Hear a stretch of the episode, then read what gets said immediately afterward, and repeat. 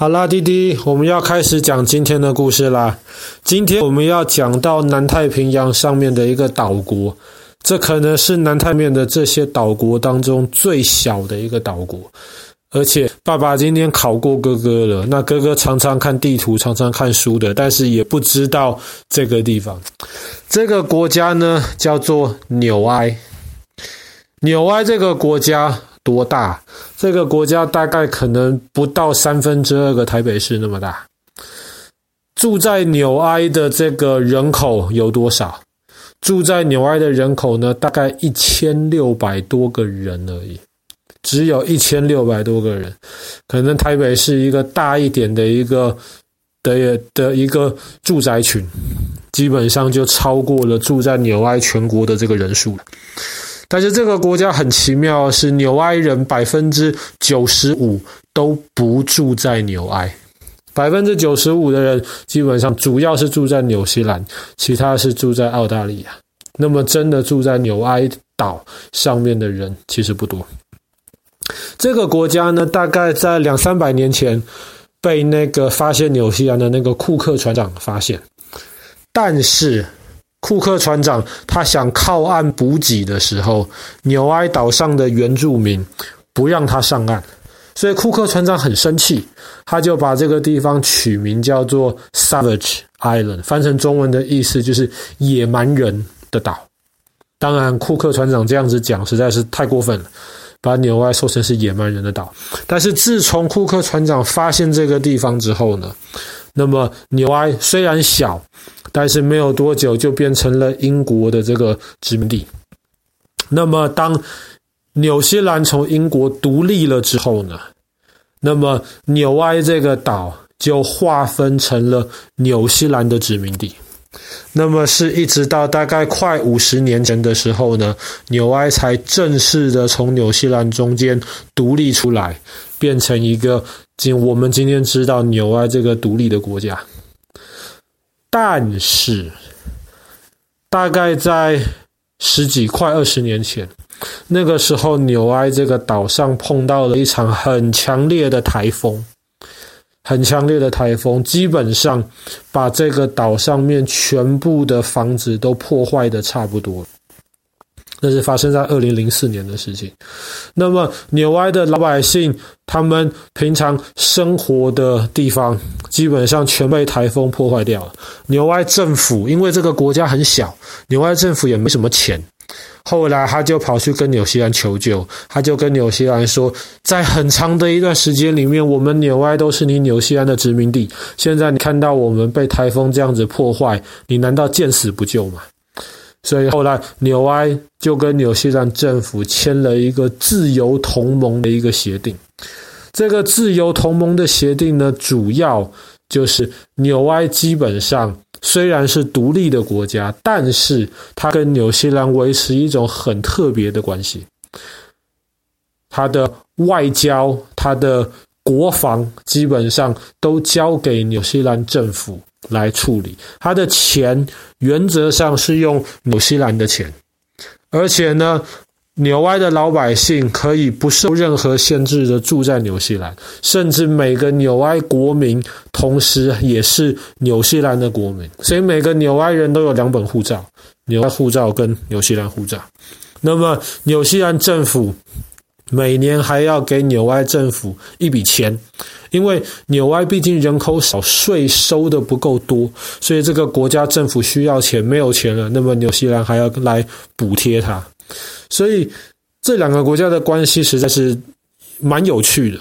特别如果再考虑一下，纽西兰又是大英国协的一员，所以纽西兰其实严格来说，纽西兰的元首就是现在的英国国王。所以纽埃这个国家，因为跟纽西兰有这个特殊的关系，所以纽埃的元首理论上也是英国国王。虽然英国国王知不知道全世界有这个地方，爸爸都有点怀疑。但是呢，这个就是纽埃现在的这个情况。所以这就是为什么一开始爸爸说，纽埃绝大多数的人在那场台风之后都不住到纽埃，都搬到纽西兰或是搬到了澳大利亚去了。那么这个国家这么小，才一千六百多个人，平常靠什么赚钱？观光客是指望不上，因为这个地方呢太远了。即便他跟纽西兰关系这么好，一个礼拜纽西兰也只有一班飞机飞到纽埃去而已。一个礼拜一班飞机根本载不了太多的观光客，所以纽埃政府想到一个很有趣的一个点子。一方面，他跟我们讲过欧洲的圣马力诺一样卖邮票，那么很多人喜欢收集邮票啊。所以纽埃政府就会出一些很特别的邮票，但是卖邮票这个想法主要是来自于圣马力诺。那么会特别去收集纽埃邮票的人毕竟不多。再怎么说，圣马力诺在欧洲嘛，那么去那边买当地的邮票还容易一点。所以纽埃政府又想到了另一个方式，他出钱。我们刚刚讲过，纽西兰呃不是纽埃是用纽西兰钱。但是呢，在纽埃，其实你也可以合法的使用纽埃钱。那么纽埃钱是纽埃政府自己发行的。纽外钱有什么特别的呢？我们通常看到，比方说一个铜板，大多数的铜板都是圆形的嘛。那么偶尔可能有一些地方有一些铜板，它可能是多边形，它不是圆形。但是比方说，弟弟有没有看过有一个钱可能是椭圆形的？或者是一个爱心形状的，甚至是一个太空船形状的。纽埃政府就是靠出这种非常特别的官方钱币的方式，吸引全世界很多喜欢收集钱币人的注意力。比方说，纽埃政府出的第一款这个特别的钱币是跟《星际大战》合作的。他就出了一系列星际大战的的那个纪念币，所以就会有奇怪太空船形形状的那个钱币。他又跟日本的那个宝可梦合作，出了很多宝可梦系列的钱币。后来纽埃政府又跟哈利波特合作，出了一系列哈利波特的钱币。当然，这些钱币只能够在纽埃里面用，拿到纽西兰去都没有办法使用。但是太特别了，如果你又是一个钱币收集爱好者，又是个哈利波特的爱好者的话，那么爸爸想出这个纽埃出的哈利波特版钱币。但是呢，其实纽埃这个地方还是有非常多吸引人的地方。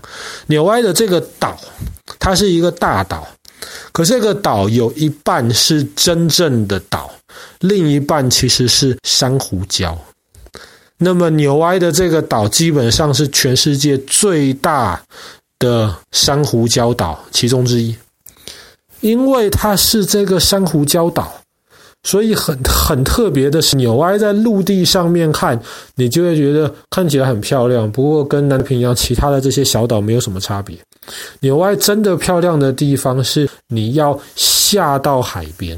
甚至是坐着小船从海上来看纽埃的岸边，因为是珊瑚礁岛，所以纽埃的这个海岸边其实出现了很多的这些这些破口。比方说，一个最有名的一个破口，它你从海上看的话，就好像是一个很小很小的小门。那么你的这个船可以开过这个小门里面去，进过小门之后，就是一个湾。在这个湾就是很浅的海水，它是海，但是因为前面那个开门的地方非常小，所以基本上涨潮退潮的时候影响不进来。然后这个湾呢，非常的温暖，非常的干净，所以在那边集中了非常非常多的鱼。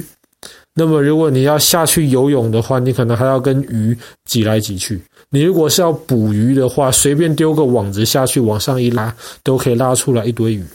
那么这个其实是很特别的，让观光客能够体验的一个经历。那么除了这个有名的破口之外，纽埃的这个岸边大大小小数百个这样子的破口，特别是在退潮的时候，你如果从这个海上。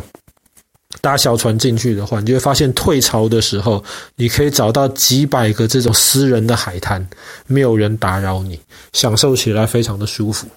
那么除了这些破口之外呢，那么这个珊瑚礁的海边其实还有很多那种岩洞。那么也是一样，虽然不像是全世界那种喀斯特地形的岩洞一样那么的深，但是呢，也是可以直接开小船或是划独木舟到里面去探险。所以，如果是一个喜欢大自然，但是又不喜欢太多的观光客，而且追求一些那种，比方说自己参与的那种刺激感、参与感的话，其实去纽埃旅游度假倒是一个蛮不错的一个想法。那爸爸。看了这个地方，爸爸是很心动啊，只是去的实在是有点远了。毕竟飞到纽西兰已经很远了，你要从纽西兰一个礼拜才一班飞机，还要搭三个小时到纽埃这里去，实在不是一件容易的事情。所以爸爸想，大概只有非常非常喜欢这种收集，去到全世界不同地方旅行的人，大概才会有机会到纽埃去吧。好啦，那么我们今天的故事就讲到这边。太平洋上面可以说是最小的一个岛国——纽埃。